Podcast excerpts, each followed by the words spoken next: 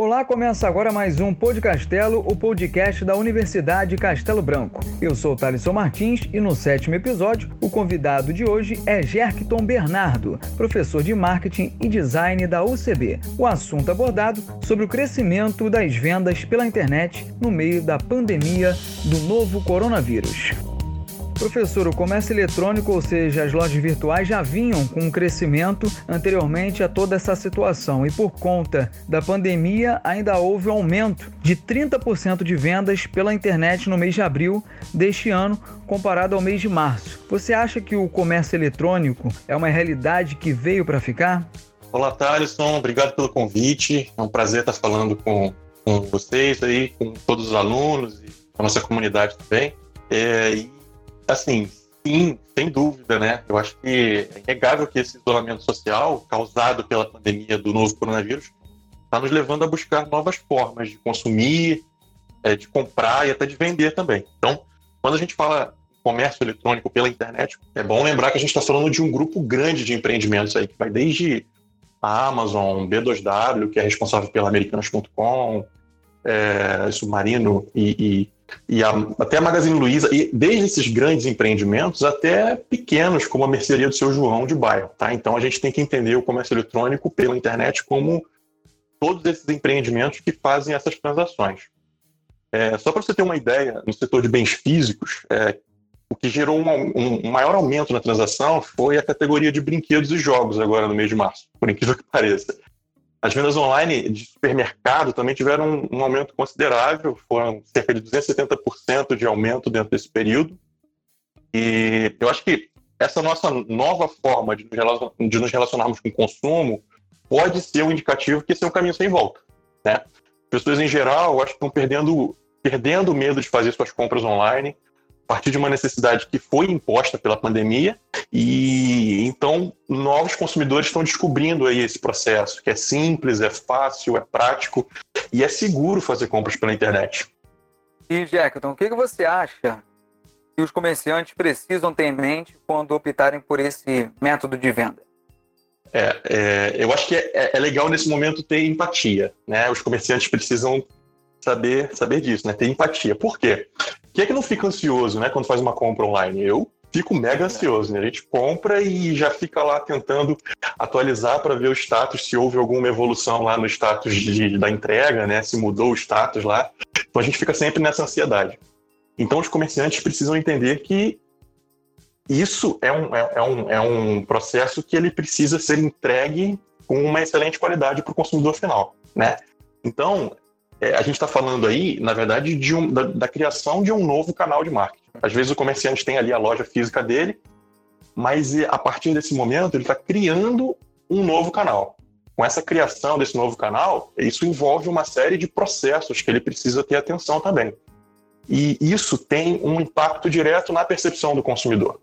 Então, se ele, por acaso, não tem uma, uma estrutura interna capaz de realizar essa entrega com qualidade, né, ele pode estar se prejudicando aí, porque em um determinado momento essa pandemia vai passar e o consumidor vai associar aquela experiência que teve, seja positiva ou negativa, à marca que ele comprou, né, de onde ele comprou.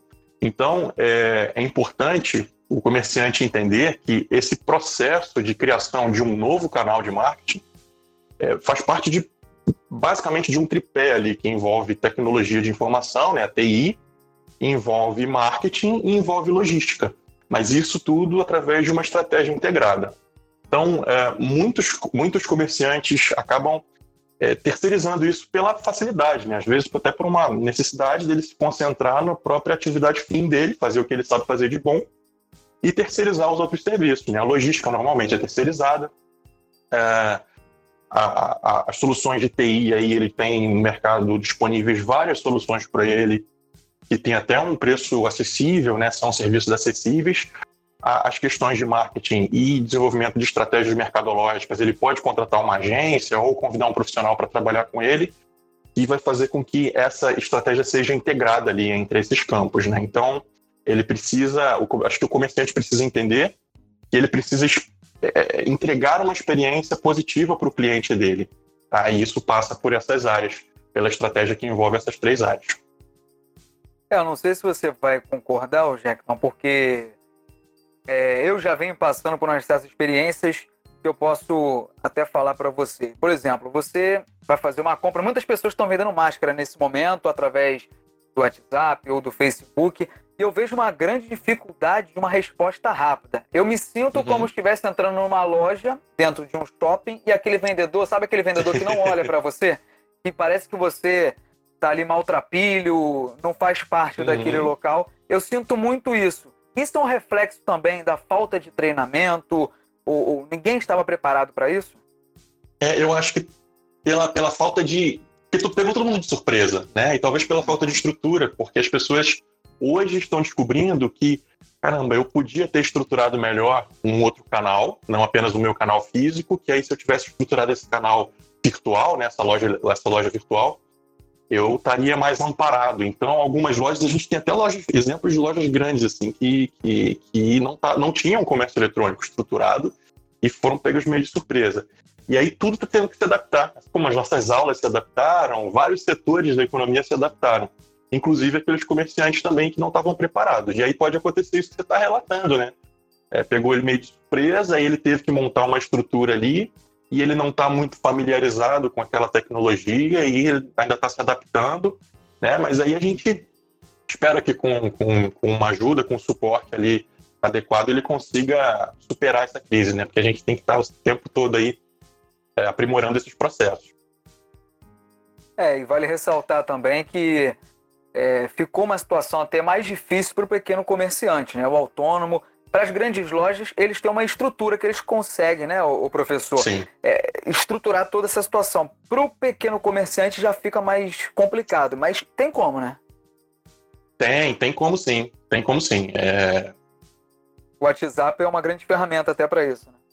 Sim, o WhatsApp é uma excelente ferramenta, inclusive o WhatsApp, é, mas o WhatsApp na versão business, né? Porque, uhum. inclusive, não sei se você sabia, mas o WhatsApp Business foi criado a partir de um comportamento do, do, do, dos empresários brasileiros, né? Que os pequenos, os pequenos comerciantes começaram a usar a ferramenta de comunicação, que é o WhatsApp, para realizar vendas, né? Então a plataforma viu que aquilo estava acontecendo e falou: peraí, então existe um nicho de mercado aqui. E aí desenvolveram o WhatsApp Business, justamente que tem essa, finalizar, essa finalidade, né? Então uh, ele tem alguns recursos que o WhatsApp pessoal não tem, tá? Por exemplo, uma resposta automática, você pode informar para o seu consumidor um, um, horário de atendimento. Então, se ele entrar em contato fora do horário de atendimento da loja, ele vai receber uma mensagem automática e aí alguém vai entrar em contato com ele. Ele não se sente desamparado, como você relatou. É, é, o que vem acontecendo Mas... é justamente isso. Né? As pessoas, não, por não conhecer a ferramenta, você manda uma mensagem solicitando aquele serviço e a pessoa responde no dia seguinte ou horas depois e acaba é, fazendo o consumidor mudar, né? Querer comprar em outro lugar. Uhum. É, porque o que acontece também, Thalisson, é que, na verdade, o WhatsApp é uma ferramenta, assim como a gente uhum. tem outras, né?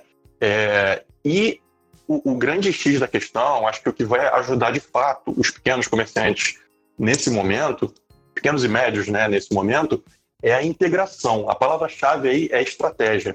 Tá? Então, várias dessas ferramentas facilitadoras podem ser usadas a favor desse pequeno comerciante. Só que ele precisa ter uma estratégia que integre todas elas. Né? Eu acho que rede social está aí para provar isso, né? As redes sociais estão aí para provar que o, social commerce funciona de fato, né?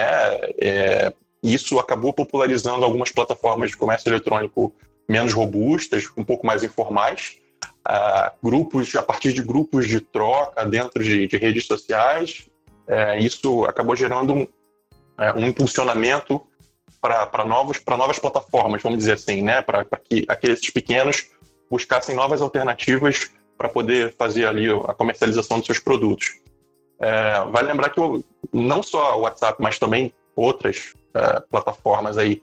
E a dica de ouro que eu dou nesse, nesse, nesse ponto para os pequenos e médios comerciais é uma atenção toda especial com o Google Meu Negócio ou o Google Business, né? Especialmente nessa época de pandemia, a gente tem uma uma, uma, um comportamento que é observado, as pessoas estão fazendo mais buscas por comércios locais. Né? Então, as pessoas querem saber onde é que tem uh, uma perfumaria que venda um determinado produto perto de casa? Onde é que tem um pet shop perto de casa? É sempre algum, uma mercearia perto de casa, né? Para não ter que esperar todo aquele tempo lá, às vezes três, quatro dias uh, do tempo de entrega. Então, assim, as buscas por pequenos negócios uh, ao redor dos usuários tá, tá, tem crescido. E se o pequeno ou médio uh, comerciante ele mantém essas informações atualizadas, quando eu falo informações, são informações sobre horário de atendimento, telefone, site, e-mail de atendimento. Então, ele pode manter essas informações disponíveis lá no Google Meu Negócio e essas informações vão acabar sendo encontradas porque ele está buscando. É extremamente importante manter essas informações atualizadas. E professor, você podia falar também sobre o marketplace para a gente explicar esse conceito para o nosso ouvinte hum. que não entende? Boa, bem lembrado. O marketplace é uma excelente ferramenta para aqueles pequenos e médios comerciantes que não têm uma visibilidade muito grande na internet. Né? Basicamente, o marketplace é uma ajuda que um gigante do setor dá para os pequenos do setor em troca de um comissionamento, né? em troca de uma comissão. Então, uh, basicamente, é assim que funciona. O, o, o, pequeno, o pequeno empreendimento, ele não tem ali um alcance na internet a ponto de ter milhares ou milhões de visitas no site dele, diferente das grandes, dos grandes players, né? Então, você pode, é, sendo ali a mercearia de bairro do seu João, você pode anunciar, por exemplo, na Americanas.com ou na Magazine Luiza, né, quando essas marcas ali exibem os seus produtos e você paga uma taxa de comissão toda vez que uma venda é efetuada dentro dessas plataformas. Né? Então, assim, é, existem alguns cuidados que, alguns pontos de atenção, né? Por exemplo, normalmente a taxa de comissão cobrada varia, né? Entre 9 até chegando até 25, 30% aí dependendo da plataforma. Então, esse, esse empreendedor, ele tem que, esse comerciante, ele tem que calcular isso na hora de, de, de, de precificar os seus produtos, né? Ele tem que calcular o custo desse novo comissionamento é, na hora de, de, disponibilizar os seus produtos. Tá? Então, esse é um cuidado que tem que ser tomado. Outro cuidado é ele entender se isso não vai gerar um conflito com o seu próprio canal. Né? Porque o cliente pode comparar. Se ele já tem um canal ali, ele vai comparar o preço que está sendo vendido numa plataforma gigante e na plataforma do seu João. Mas ela é uma, é, o marketplace é uma excelente ferramenta para quem não tem essa visibilidade, né? Então é possível que você coloque, por exemplo, todos os seus produtos à venda é, e só paga comissão se o seu produto for vendido. Você não paga nada para anunciar ali, né? E você tem à, sua disposição todo o background ali, toda todo o aporte que as grandes marcas têm, né? Então você vai ter um sistema para gerenciar essas transações, né? Você vai ter ali a segurança do, da, da, plataforma de pagamento e é, vai fazer a, vai concluir a transação ali normalmente. E professor, e o consumidor, qual cuidado ele deve ter na hora de efetuar uma compra, por exemplo? Cuidados para evitar uh, para evitar golpes virtuais, para evitar problemas na compra, porque nesse momento agora, infelizmente, né, que a gente está passando, ainda tem os golpistas, né? É outro, uhum. outro problema, além do do, da Covid-19 os golpistas que estão aproveitando esse momento para pegar justamente os mais frágeis. As pessoas pois mais é. idosas que não sabem mexer é, no WhatsApp ou não sabem mexer no Facebook, em alguma outra plataforma. O consumidor tem como saber, por exemplo, se ele vai cair no golpe, ele tem que ficar ligado é, no link, ele, tem, ele tem que ver se é uma grande loja. Você podia explicar um pouco para gente? Tem sim. E olha, eu vou te fazer uma confissão, viu? Não são só determinados grupos que caem em golpes, não. Eu quase, quase, quase caí num golpe desse outro dia, porque a falsificação foi tão perfeita que Nossa. eu quase que eu caí no golpe. Ah, mas é, por um detalhe, assim, eu, não, não, não, eu, eu, percebi que era um golpe ali e evitei colocar os meus dados. Mas, assim, é, é, para evitar golpes, é, é, é, importante a gente salientar que existem duas, basicamente dois tipos de plataforma, né? Você pode fazer essa compra pelo desktop, pelo computador ou então por dispositivos móveis, por celular e por tablet. Pelo computador, é importante sempre você verificar se lá no, no na navegador, né, na, onde a gente digita o endereço lá, tem aquele cadeadinho ali de segurança do lado do nome da loja. Isso certifica que aquela loja é uma loja segura, né? que, aquela, que aquela transmissão ali, aquela conexão, ela é uma conexão é, segura e aquela loja está protegida contra ataques. Né? Então, é uma loja oficial. Tá? É, com relação ao pagamento, essa, essa, houve uma evolução aí nas últimas décadas né, sobre essa questão do pagamento. Muita gente tinha medo de colocar os dados do cartão de crédito é, em compras online. E isso é, veio mudando com a, a, o surgimento de cartões virtuais é, dentro dos, dos próprios aplicativos de cartão. Né? Então é possível você gerar um cartão virtual de que tem um número diferente do seu cartão físico e aí você gera um cartão virtual, faz aquela compra ali naquele momento e apaga o cartão virtual. Sem você precisar usar o número do seu cartão físico ali que fica preservado. É, então, tem algumas dicas de segurança, isso. É, e é claro, no dispositivo móvel, é, você tem que sempre instalar apenas o aplicativo a partir das lojas oficiais do seu celular, né? Do, do, da Play Store, no caso do Android, e da Apple Store, no caso do, do iPhone. Então, nunca instalar aplicativos a partir de links que você recebeu, a partir de links da rede social. Né? Isso uh, não pode acontecer.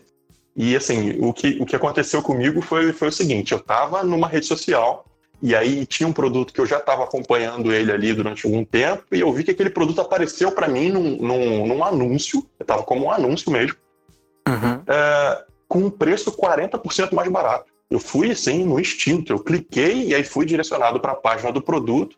Como eu já estava acostumado a, a pesquisar aquele produto exatamente naquela loja, era exatamente igual, então eu não desconfiei de nada. Né? E, e aí eu cliquei em comprar, é, só que eu achei estranho porque eu já deixo o meu login no aplicativo, ali o meu login feito. O que eu achei estranho foi que ele me pediu o e-mail e a senha para eu concretizar a compra, né, para efetuar a compra. Então, quando ele me pediu o e-mail a senha, eu achei estranho. Foi aí que eu desconfiei. Né, tava a partir de um anúncio dentro de uma rede social. Então, assim, é, se você não tiver muita atenção, você acaba caindo. É, você, você uma dica também que você pode, que todo mundo pode, pode utilizar, é sempre errar a sua senha de primeira. Você nunca coloca o seu dado verdadeiro de primeira, né? Porque você vai colocar, você vai estar lá no site, você coloca o seu e-mail e você erra de propósito a sua senha. Se esse, se o site te permitir avançar para a próxima etapa, significa que ele não está usando a mesma base de dados verdadeira, né? Então, assim, ele está na verdade é querendo saber qual é o seu e-mail e a sua senha para usar esses dados para fazer uma compra. Tá? Então, tá então tá uma dica você... valiosa aí, hein? Uma dica valiosa, Sim. professor. Sim, então tá lá, vai fazer uma compra, sempre que você for fazer tá, pela primeira vez em algum site ou numa loja, erra a sua senha de propósito na primeira vez e aí para você ver qual vai ser o comportamento que o site vai te dar. Né? Então eles vão tentar dar o golpe e você vai dar o contragolpe, né? Porque você Exatamente. vai enganar o próprio, o próprio golpista. Agora, professor, uma pergunta mais pessoal. Com relação a dar aula de forma remota, como é que tem sido essa experiência para você? Olha, Thaleson, está é, tá sendo, de verdade, está sendo desafiador. Porque a gente está acostumado, né? O professor está acostumado com uma dinâmica. A gente realiza no início do semestre, a gente realiza todo o planejamento pedagógico do semestre, com as atividades, materiais, textos, avaliações. E a gente foi surpreendido no meio do mês de março ali com uma mudança e a gente teve que adaptar tudo isso, né? Então agora eu não vejo a, as reações dos meus alunos, por mais que a gente está ali puxando, interagindo, a gente não pode pedir que todos abram as câmeras, porque pode diminuir a largura de banda ali, pode atrapalhar alguma coisa ali na, na conexão e aí, e aí acaba prejudicando a qualidade da aula. Mas então eu peço que todo mundo feche a câmera e a gente fica só com o áudio é, e nisso a gente tem, eu tenho que me virar ali, né? Porque eu, eu, eu não estou vendo exatamente qual é a reação do aluno. Né? Então eu tive que adaptar para uma dinâmica um pouquinho diferente da dinâmica de aula é, presencialmente física ali, né? Todo mundo junto ali, né? Então está sendo desafiador, mas está é, acontecendo. Assim, a gente está até conseguindo fazer umas, umas coisas diferentes. Eu coloco um, um, um, tópico e a gente dá uma pausa, faz uma interação, faz um teste online, um gamezinho rápido de duas ou três perguntas, e aí volta para mais um tópico, e aí a gente vai, vai levando, porque na verdade o que tem que ser considerado é que o aluno também tem recursos diferentes ali. Então, um está no computador, o outro está no celular, é, um está com a apostila impressa, o outro não. Então, a gente tem que ter toda essa, essa diversidade aí de, de, de recursos em mente para saber a melhor maneira que a gente vai conseguir lecionar. Né? Mas está sendo um desafio e estamos, estamos vencendo esse desafio aí. E professor, tem alguma história engraçada? Aconteceu alguma coisa nessa aula remota? Porque nós vamos pegando os professores contando mais histórias aí, que alguns alunos aparecem de pijama, outros alunos aparecem na hora errada, tava dormindo, tá fazendo comida. Tem alguma história aí? Mas não cita nome é. não, por favor. Aparecer, ninguém apareceu na, na, na, câmera, não. Mas o que acontece é que às vezes a pessoa esquece o microfone ligado e esquece hum. mesmo, sim, de verdade. Então estávamos lá no meio da aula, é, e aí era, final, era o dia da final do BBB, ou não, não, ou era semifinal, enfim, não lembro se era final ou, ou semifinal, era algum um episódio importante do Big Brother. E aí eu, alguém na casa da, da aluna estava lá e, e vibrando e, e, discutindo com outro que estava torcendo por outro candidato e assim e a turma inteira caiu na gargalhada porque enfim no meio da aula a gente é surpreendido por discussão de Big Brother assim a gente estava é, torcendo quem vota mais quem não vota porque fulano isso aquilo. Foi meio engraçado e a gente acaba quebrando um pouquinho o ritmo ali dá aquela descontraída e e depois volta tudo ao normal. E aí é claro que ela vai ficar mais atenta agora se o microfone dela tá aberto ou fechado, né? É, tem que ficar ligado que pode acontecer coisas muito piores. Professor, para fechar agora, queria que você mandasse um, um, recado, um alô. A gente está passando por esse momento é, totalmente atípico, mas temos que focar, vamos ter força e vamos passar por essa. Então manda o seu recado, o seu alô, manda um abraço para seus alunos, que eu conheço você, é um cara muito emotivo e adora os seus alunos. Não precisa chorar não, tá, professor? com certeza, com certeza. Então, assim, galera, quem puder, por favor, fique em casa. É o que eu sempre falo para os meus alunos. É, a gente sempre começa a aula, eu sempre pergunto se está tudo bem, como é que eles estão, porque a gente precisa criar essa rede de solidariedade, essa rede de afeto aí, porque nesse momento é, é um segurando a mão do outro e a gente está todo mundo tentando cuidar uns dos outros, né? Para a gente poder seguir, para a gente poder ter força para seguir. Então, quem puder, fique em casa. Quem puder, compre do pequeno empreendedor, compre do pequeno negócio, compre daquele negócio de bairro perto da sua casa, tá? Que isso vai ajudar a, a, a economia como um todo, isso vai ajudar que a gente é, fazer com que a gente tenha menos prejuízos é, durante essa pandemia. Uh, cuidem das pessoas que vocês amam, tá? liguem para os seus amigos, liguem para os seus parentes, façam chamadas de vídeos, brinquem online, façam tudo que logo, logo essa situação vai passar e a gente vai estar junto novamente. Tá? Se alguém tiver alguma, quiser manter contato, tiver alguma dúvida, vá lá no meu Instagram, sempre dou dicas lá sobre, sobre marketing, sobre algumas coisas relacionadas a isso. Então, se alguém for com alguma dúvida aí, pode chamar no inbox lá, tá? Meu Instagram, arroba Gerton, pode lá, fica à vontade. E fiquem em casa, se cuidem, tomem todas as precauções, porque não é brincadeira, mas logo, logo isso vai passar e a gente vai estar todo mundo junto de novo na Castelo Branco. Esse foi o Podcastelo que semanalmente apresentamos, sempre com excelentes conteúdos para você. E é claro, com o nosso corpo docente especializado no assunto abordado. Nosso podcast contou ainda com a edição de Matheus Caos, textos de Rafaela Carrilho e do professor André Luiz. Lembrando que estamos nas principais plataformas. Fique em casa.